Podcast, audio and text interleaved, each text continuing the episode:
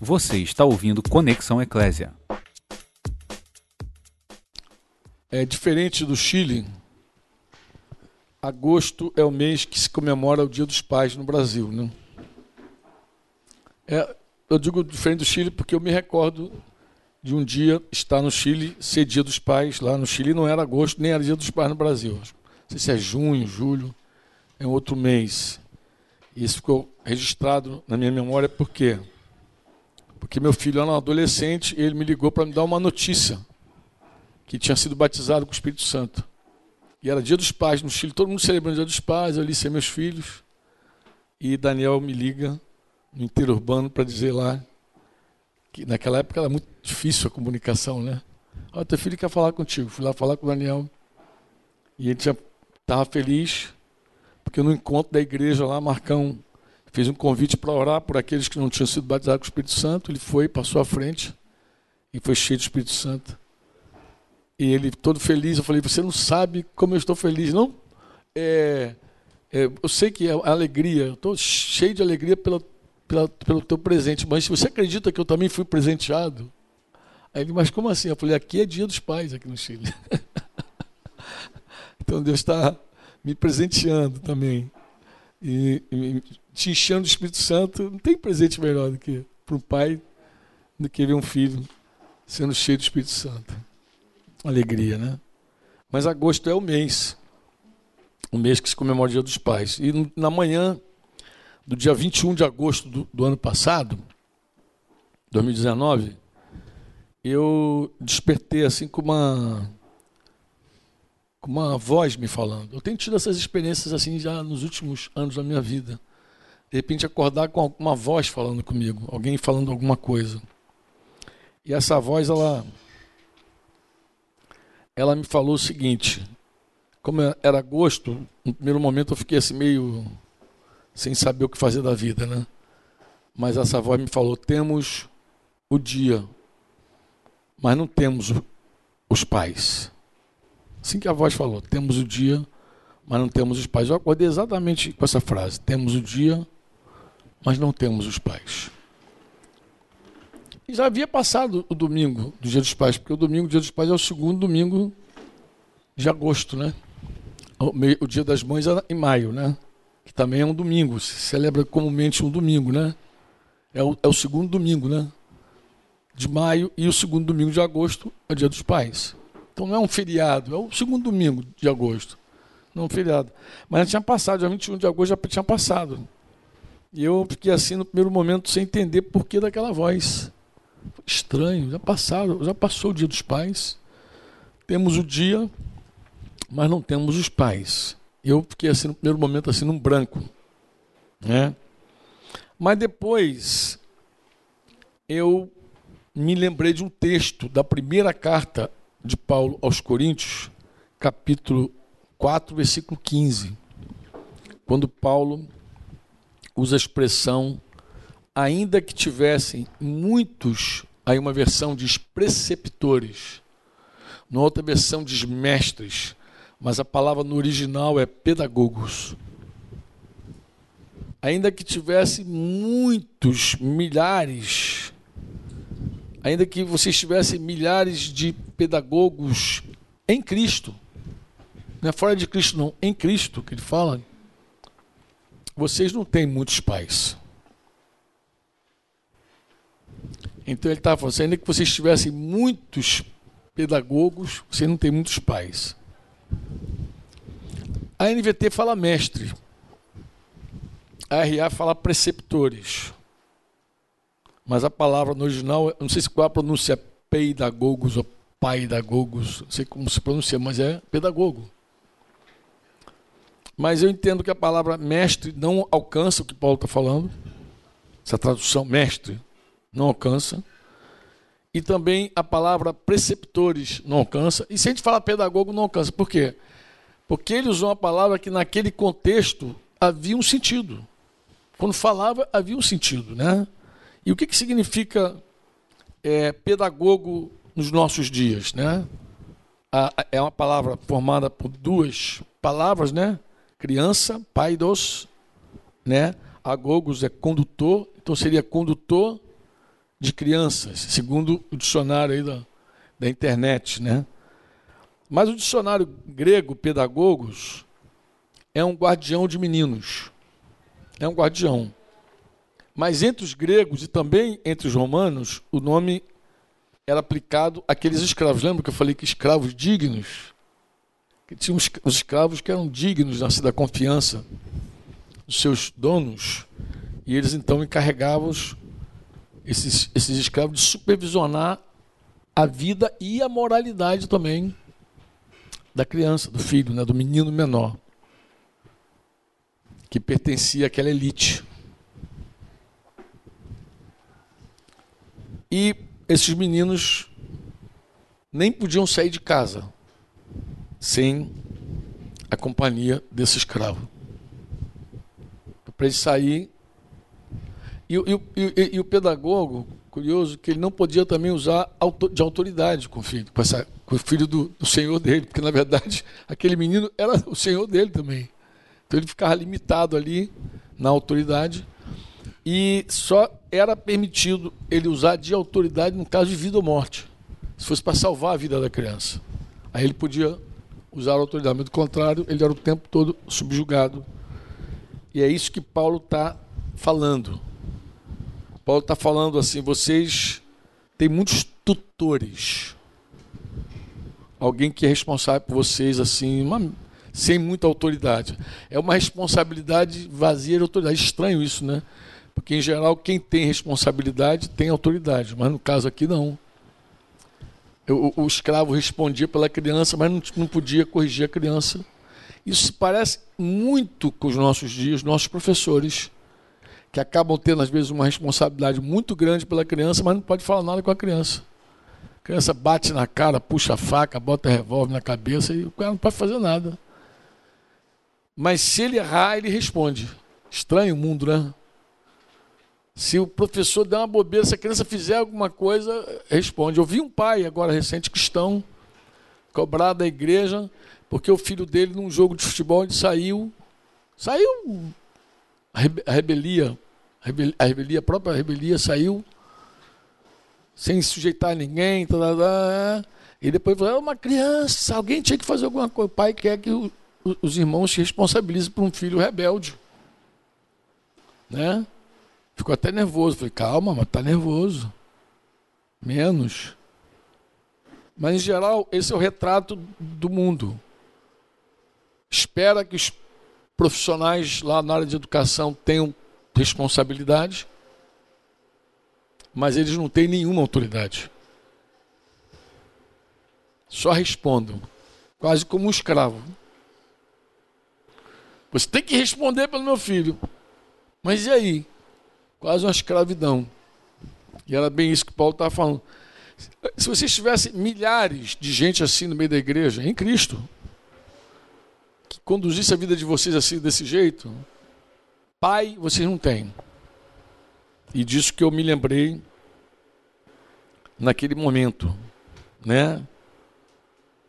Quando traduz para mestre, fica fraca a palavra, porque a palavra no grego, existe uma palavra para mestre no, no, grego, didáscolos. Existe uma palavra própria para mestre. Então, pegaram o pedagogo e traduziram por mestre. Não ficou uma boa tradução. Ficou ruim. Porque se fosse didático, tudo bem. Se fosse didático, professor, mas não está falando de professor, entendeu? Não está falando de alguém que tem qualidade de ensinar, não está falando disso.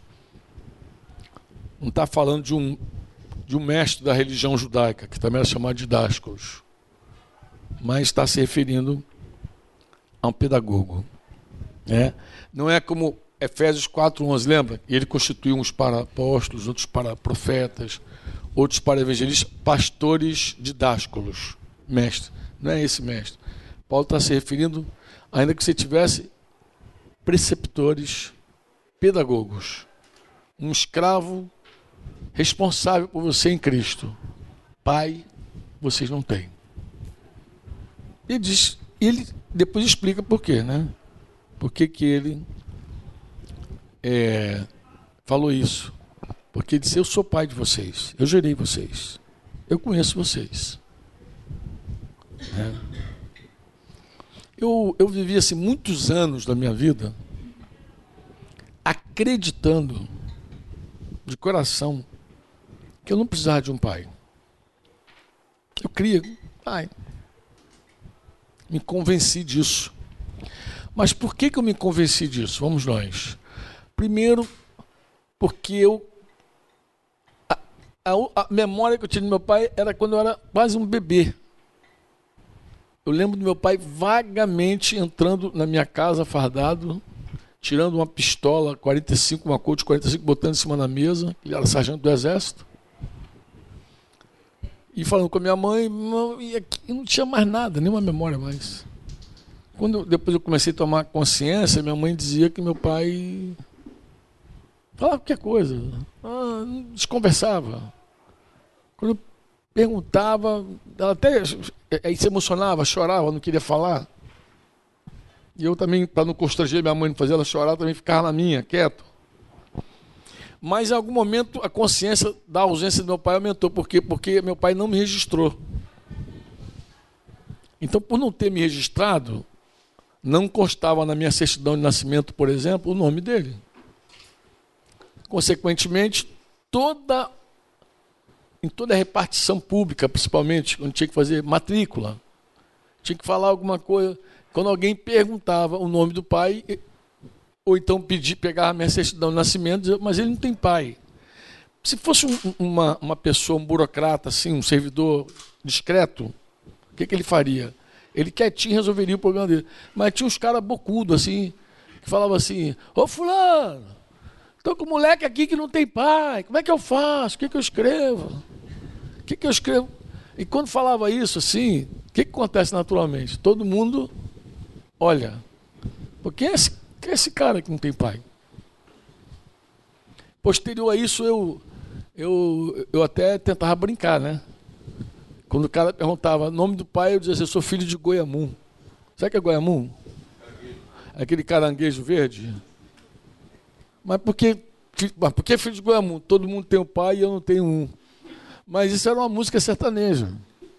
Minha mãe ouvia um programa naquele jardim pequenininho de pilha, lembra aqueles quadradinhos de pilha assim? Que a gente não tinha nada em casa, família muito pobre, sem televisão, sem nada, era um radinho de pilha mesmo, que era a noite nossa.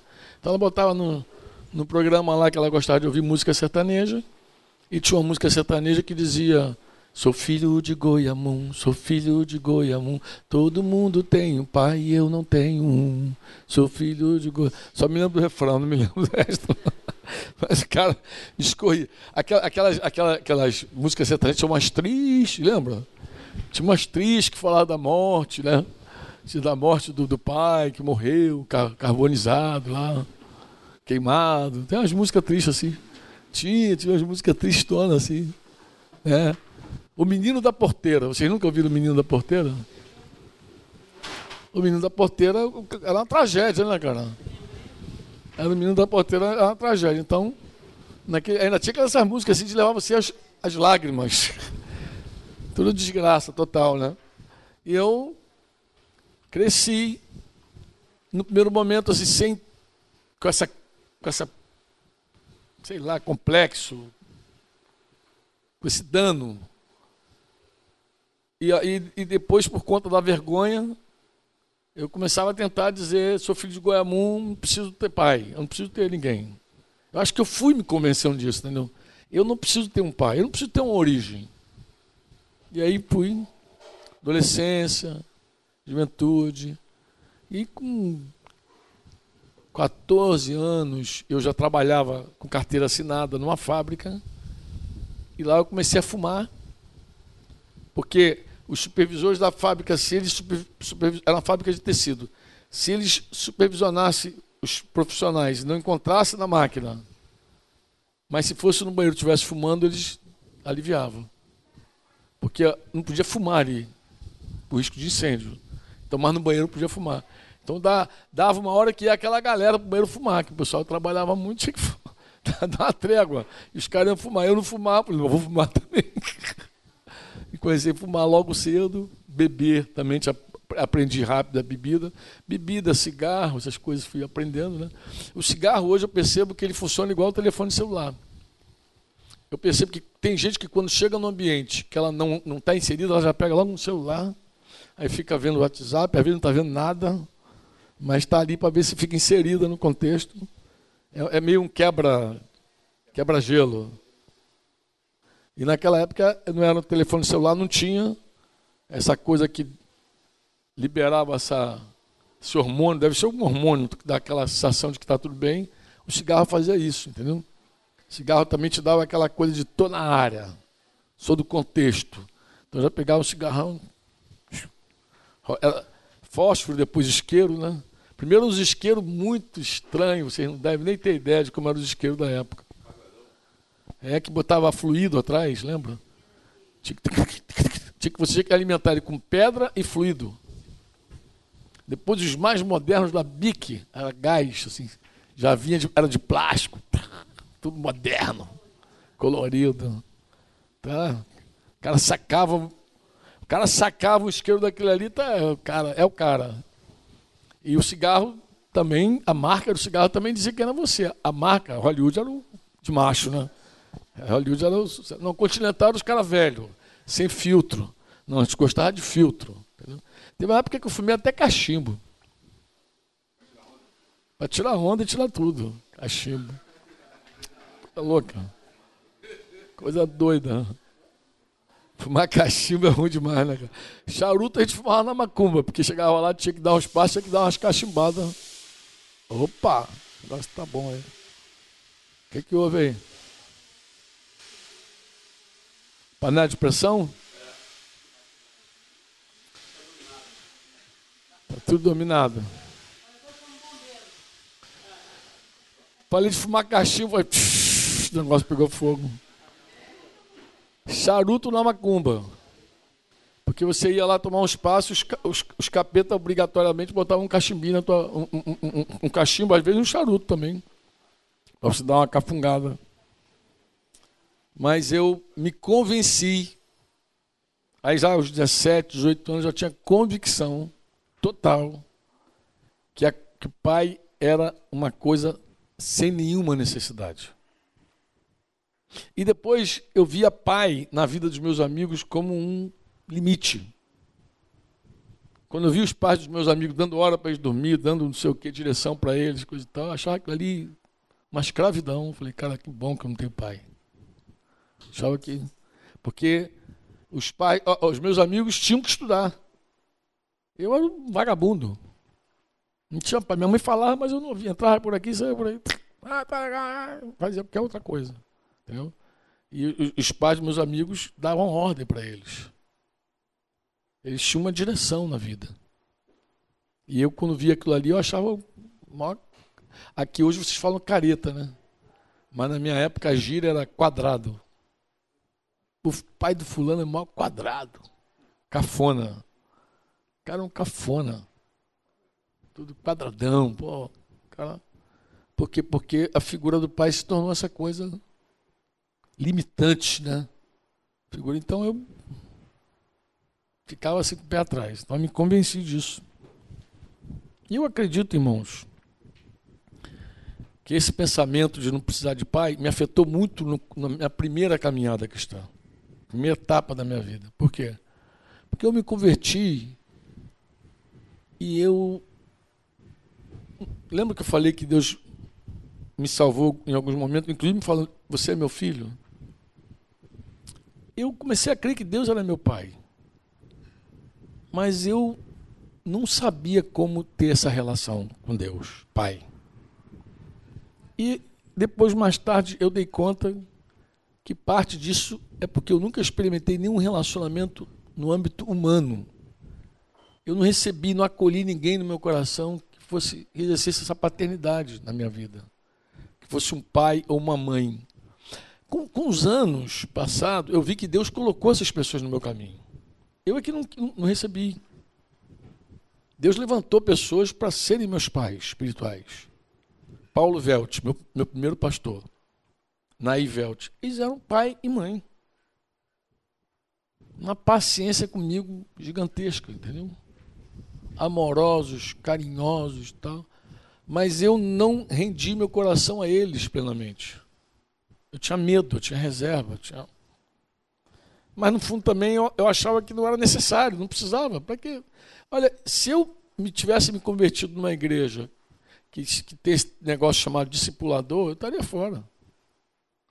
Eu ia rejeitar na hora.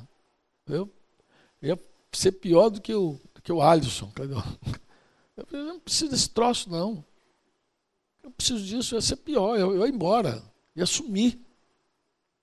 Porque eu não queria ninguém me dirigindo, me orientando, me tratando, me corrigindo, nem pensar. Disciplinar, nem pensar. Então, os primeiros anos da minha vida cristã foram assim, solitários. Cinco anos se passaram e eu conheci Modesto, conheci Marcos de Deus, conheci Edgar Bravo. E a gente, num processo de unidade, acreditando na unidade da igreja, a gente se juntou para formar um presbitério lá na Zona Oeste. Desses três homens, Edgar era o cara assim com maior potencial para ser meu pai. Mas eu também não recebi. De coração, não. De coração. E aí Posterior a isso, muito litígio, muita tensão, muita tribulação. Eu dei conta. Aí fui disciplinar. A primeira disciplina da minha vida foi nesse processo de ajuda com esses irmãos. Eu sabia que eu não podia questionar a disciplina por causa do meu pecado, que estava claro. Mas eu demorei muito para acolher a disciplina. Eu, fui, eu fiquei seis meses em disciplina. Seis meses sem poder falar em público, seis meses sem poder liderar ninguém, seis meses, seis meses fora. Eu fui repreendido publicamente numa reunião pública geral, cheio de visitantes, foi uma benção. Era a primeira disciplina, ninguém sabia bem como fazer. Eu fiquei assim. Mas eu, é, depois desses seis meses aí, disciplina, ou nesse processo dessa disciplina, eu também tive que tomar algumas decisões importantes na minha vida, porque Deus me resistiu profundamente. Deus começou a me tratar de forma mais firme, mais severa, porque Deus é bom, mas Ele é severo também, está escrito. E eu acredito que eu fiquei é, um período ainda sem render meu coração a uma, vou usar a expressão, autoridade. Eu sujeitei a disciplina mais por uma questão de justiça, porque eu vi que eu tinha pecado. Eu não sujeitei a disciplina por ter um coração de filho e enxergar nos meus irmãos paternidade. Entendeu? Foi mais a questão de, eu não tenho, pequei, agora, agora, agora assumo as consequências. Assim. Mas não, esses homens estão exercendo paternidade sobre mim. Não foi assim. Isso foi até a virada da década. Saiu, terminaram os anos 80, começaram os anos 90. E aí, nessa virada da década, eu experimentei o senhorio de Jesus na minha vida. Entendi que Jesus era o dono da minha vida, o dono mesmo. Porque, embora eu falasse, eu não enxergava, eu não via, eu não entendia o senhorio de Jesus. Eu tinha muita dificuldade com essa coisa de ter um dono. Eu podia ter um salvador, não um dono. Senhor, não. Senhor? Mas, embora Senhor soava bonito falando. Jesus é meu Senhor. Cantávamos, né? Cantas canções falando que ele era Senhor mas na verdade ele não. na verdade, eu, ele não era o, o dono, assim, de, no meu coração, de fato, não era, porque eu nem, não entendia, não, eu não cria, eu não achava que Deus era dono de ninguém. Eu, eu via Deus assim mais como o gênio da lâmpada, sabe? Aquela pessoa que estava ali para aparecer e realizar seus desejos, sabe? Alguém que me ajudou na hora do sufoco. Eu tinha gratidão a Deus. Eu, eu, eu era grato a Deus. Eu pregava, eu ensinava, eu, eu experimentei a busca, buscar a Deus, ser cheio do Espírito Santo, tirar demônio, mas, mas eu, é, tudo isso era uma expressão assim de gratidão, pelos, mas não de entendimento de dizer assim, ele é o meu dono. Não, não tinha. A, a maior, maior problema da falta de paternidade na vida, o maior problema Eu acredito de coração, amados. Porque eu, eu, eu, acabei recebendo esses irmãos como tutores, como pedagogos, não como pai. Esses que cruzaram o meu caminho. Mas o maior problema é que a ausência desses dessa paternidade, a ausência dela,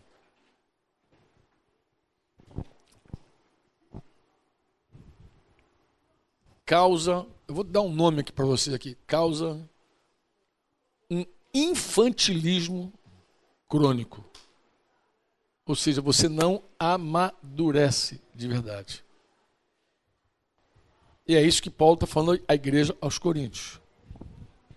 Ele começa a carta dele dizendo o seguinte: que eles não eram espirituais, eles eram carnais.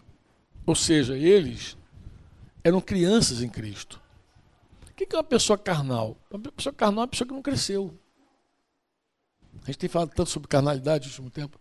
Carnal é uma pessoa que segue confiando na carne. Lembra que eu falei ontem à noite com vocês? Sobre confiar na carne. Uma pessoa carnal, como é que eu sei que é uma pessoa carnal? Ela confia nela. Confia na carne humana. É carnal. O que eu falei ontem para os jovens aqui de ser cego, de não ver o bem quando chega, é disso. Carnal, é infantil, é débil.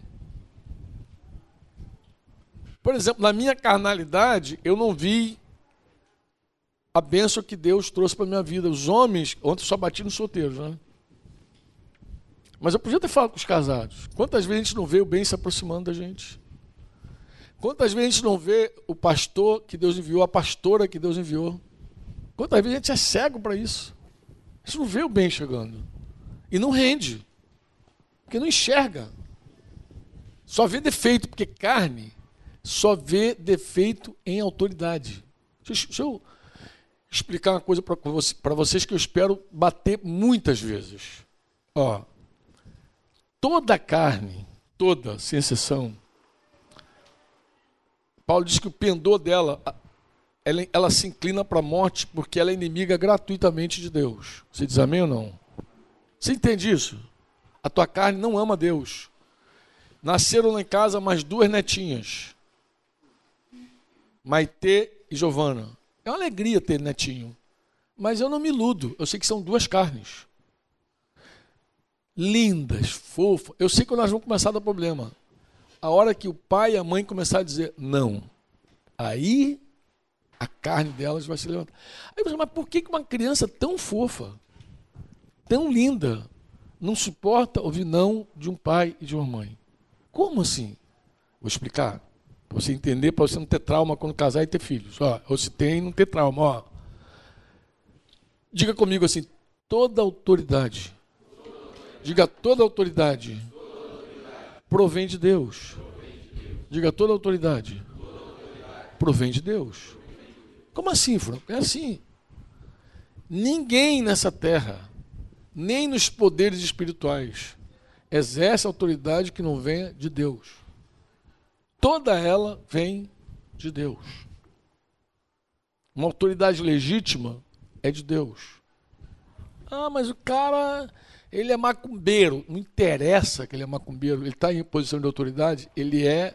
Ele, aquela autoridade quem deu a ele foi Deus. E Jesus falou isso para Pilatos: Você só tem autoridade porque meu pai te deu. Jesus não negou a autoridade de Pilatos, porque ela vem de Deus. Agora, se toda autoridade vem de Deus e toda carne odeia Deus, qual, como é que fica essa equação na tua cabeça? Como é que fica, Tami? Toda autoridade vem de Deus e a carne odeia Deus. Como é que fica isso? Toda vez, em qualquer lugar do mundo, no Estado, você encontrou autoridade, tu rejeita. Encontrou autoridade na família, rejeita. Encontrou autoridade na igreja, rejeita. Porque se toda autoridade vem de Deus, a minha carne rejeita a autoridade. A carne das minhas netinhas rejeita. Aí chega, a fase, chega uma fase de criança, adolescente, que ela nem sabe por que, que ela rejeita um pai que ama. Ela entra numa crise, ela diz assim, meu Deus, mas eu amo meu pai, eu amo minha mãe, por que, que, por que você tem esse ódio? Eu tenho vontade de matar meu pai. Por que, que você tem vontade de matar teu pai? Deixa eu explicar. Por que a vontade de matar o velho é porque a tua carne odeia tudo que é de Deus, pô. Teu pai não tem problema contigo até a hora que ele tiver que exercer a autoridade. Como é que o mundo vive essas coisas? O mundo, o mundo tira isso assim. Como é que o mundo lida com isso? O mundo lida assim. Um pai moderninho, gente boa. Aí nasceu o bebê. Ele não quer ter atrito com o bebê. Bebê grita. Yeah! Toma, toma, toma. Ele não quer, ele não quer exercer autoridade nunca. Ele tem medo de, na hora que exercer autoridade, o garoto fala: Ah! te. Ele tem medo disso. Então, como é uma geração muito medrosa, pai e mãe, com muito medo, eles escondem a vara. A vara é o símbolo da autoridade. Tua vara e teu cajado me consolam. Ele esconde a vara. Aí fica tentando resolver tudo, não, explicando para o garoto. Olha, não, não vai. Por que não? Não, não, porque porque lá não é legal. Por que não é legal? Não, não é legal, porque lá tem uns bandidos que. Por que, que tem bandido? Aí os caras ficam querendo explicar, aí busca tudo que é psicologia, busca tudo que é loucura. Mas por que, que eles fazem esse caminho? Porque eles não sabem que a carne ali não está rejeitando ele. O problema não é com eles, estão igual Samuel. Quando falou com Deus, Senhor, esse povo não me quer, esse povo não me quer. E Deus falou: Que isso? Meu filho, tu não sabe de nada. Esse povo não quer a mim. É a mim que eles rejeitam. A autoridade que está no Estado é para punir o mal e para louvar o bem. A autoridade que está na família é para punir o mal e louvar o bem. A autoridade que está na igreja é para punir o mal e para louvar o bem. Porque ninguém fora uma autoridade pode exaltar, promover uma outra pessoa ou punir uma outra pessoa. Você trabalha numa empresa, tem lá um, um subordinado lá, te ama de graça. Puxa, você é um chefe maravilhoso, um líder fantástico. Ele não pode te promover. Pode?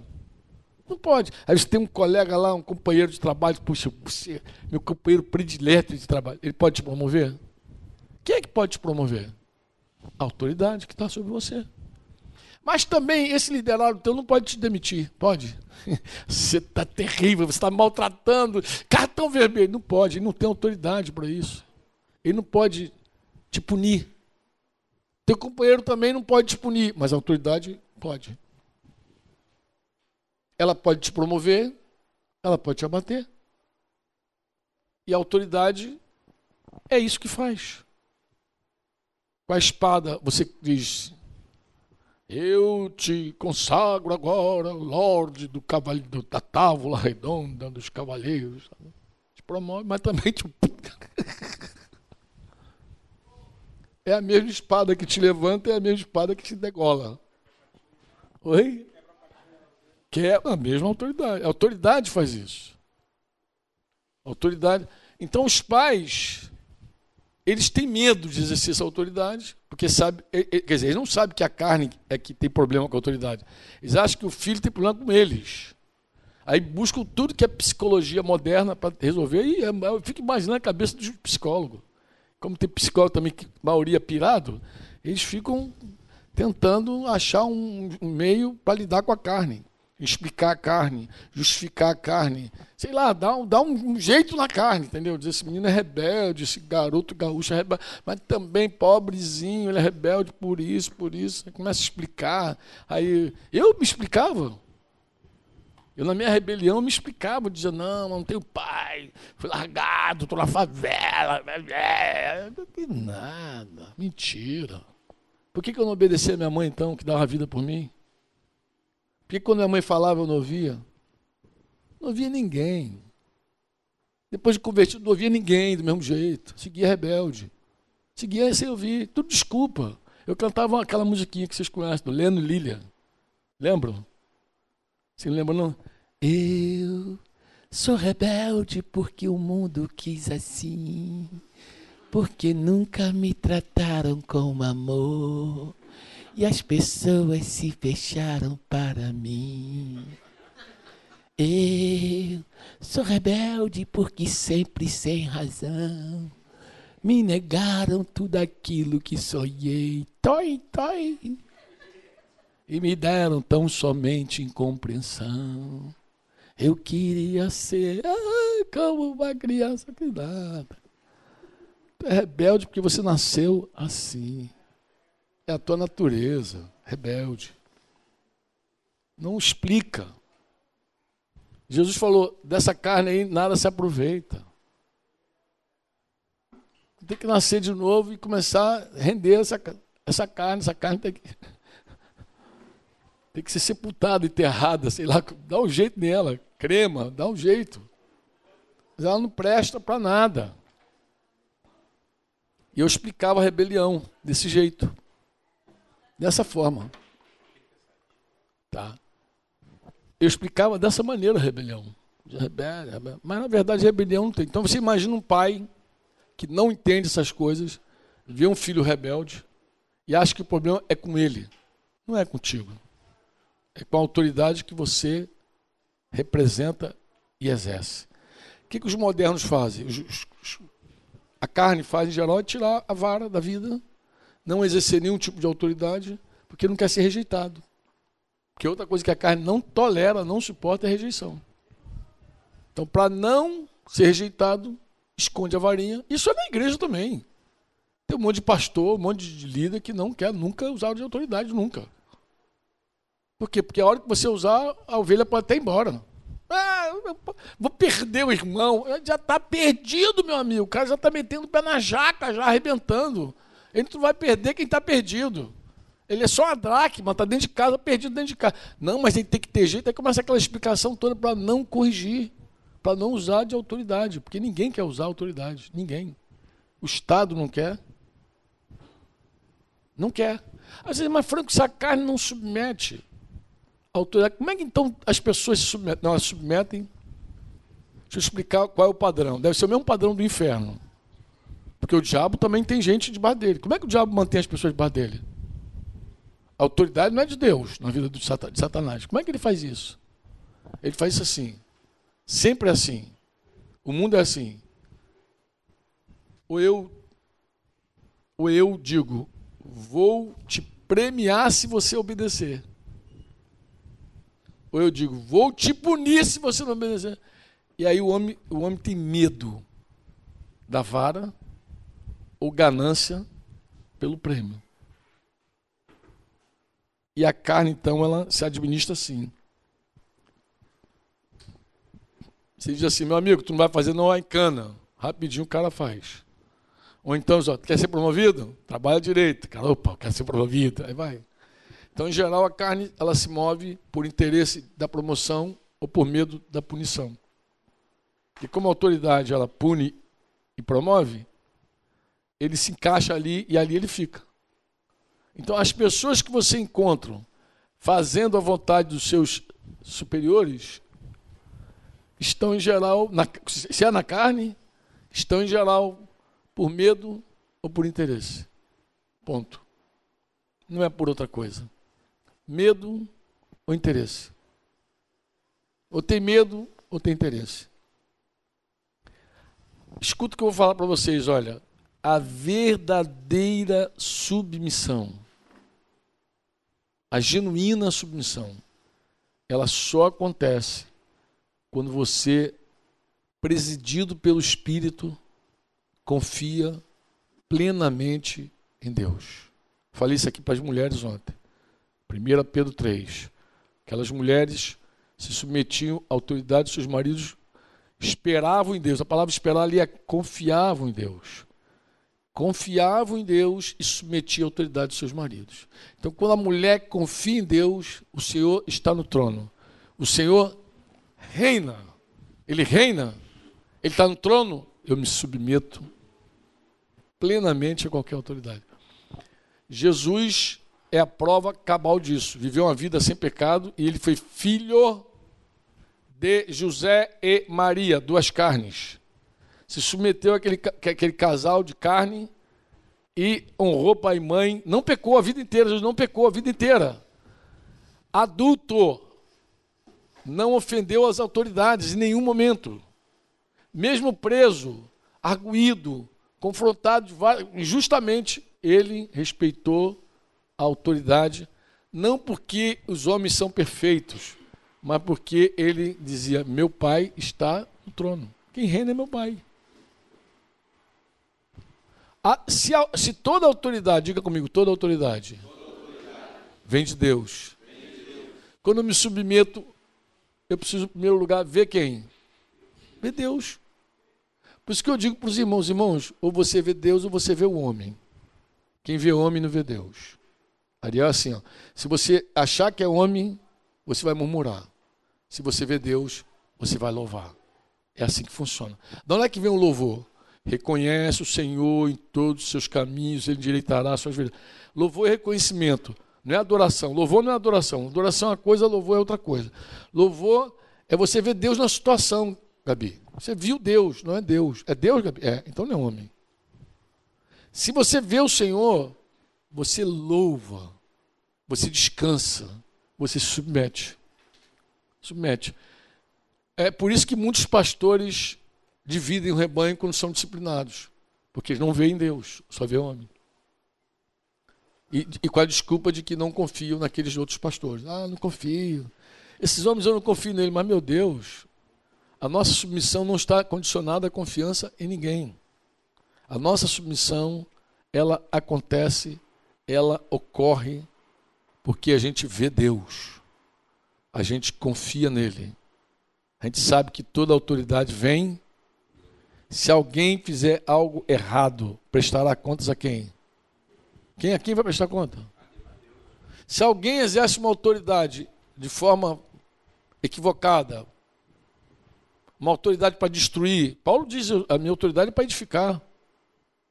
Mas se alguém exerce uma autoridade para destruir, para fazer o mal, vai prestar contas a quem? A quem? A Deus, pô. Mas então, o segredo então para se submeter à autoridade não é nem o medo e nem o desejo de querer promoção. É ver Deus, pô. Não, Deus Está no, no, trono. Ah, mas teu marido é grosso, mas é o que eu, é o que eu tenho para o momento. O Senhor reina.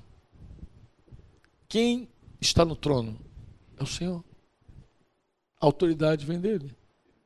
Se ele abusar, qualquer pessoa abusar da autoridade, Deus pode até tirar.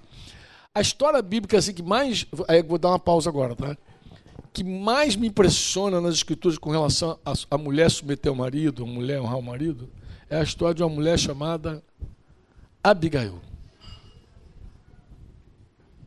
Cara, aquela mulher tinha um marido perverso. Bicho era mau. Marvado. Lembra disso? Lembra de Abigail, né? E um dia esse marvado aí cruzou o caminho de Davi. Davi já com os valentes dele fazendo já um, uns estragos lá por meio de Israel. Davi ficou zangado. Davi era miliciano. Não quero falar, não, mas Davi era miliciano. Era a polícia paralela no momento. Então ele guardava lá os caras lá e esperava uma recompensa dos caras. E o cara foi orgulhoso, soberbo. Davi, vou passar o cerol nesse cara. E quando Davi chegou lá para passar o cerol, Abigail se colocou entre Davi e o objeto da ira dele, que era aquele marido malvado. Ela podia pensar assim: Ai, agora vai ficar livre. Vai, Davi. Estou torcendo por você. Oh. Não, ela se colocou, ela se arriscou pelo marido perverso. Ela foi lá está com Davi. Ela, numa atacada só, ela guardou Davi e guardou, guardou Davi de pecar, de fazer algo por ele mesmo, e guardou o, o, o marido malvado. Como é que é o nome dele mesmo? Nabal guardou, né? Nabal, bicho ruim pra caramba. Mas aí, meu irmão, Nabal infartou. Nabal se deu mal. Quer dizer, Abigail guardou Nabal, mas Deus falou: chega de Nabal. Passou o herói Nabal. Quem passou foi Deus. Ficou uns dias ainda sem poder falar, meio. Acabou Nabal. E essa mulher virou esposa do rei. Essa mulher virou esposa de Davi.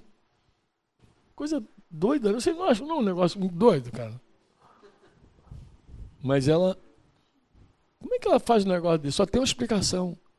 Ela via Deus. Ela não via Nabal. Do mal e, do, e, do, e, e, e livrou o futuro marido bom. Numa tacada só, ela fez uma, uma obra. Guardou os dois lados. Ela não sabia que o cara ia ser marido dela. Ela não sabia. Ela foi lá para protegê-lo também, para dizer, não faz essa injustiça, isso é ruim, pô. esse cara é malvado, mas não faz isso não, pá. Atendeu, alimentou ele, guardou ele, fez um. E correu o risco de, de apanhar do marido, levar soco na cara, de, se atropelar. Correu esse risco. Até esperou um pouquinho para dar a notícia para ele. E ele tum, comendo, bebendo, enchendo a cara. Aí, papai falou: chega.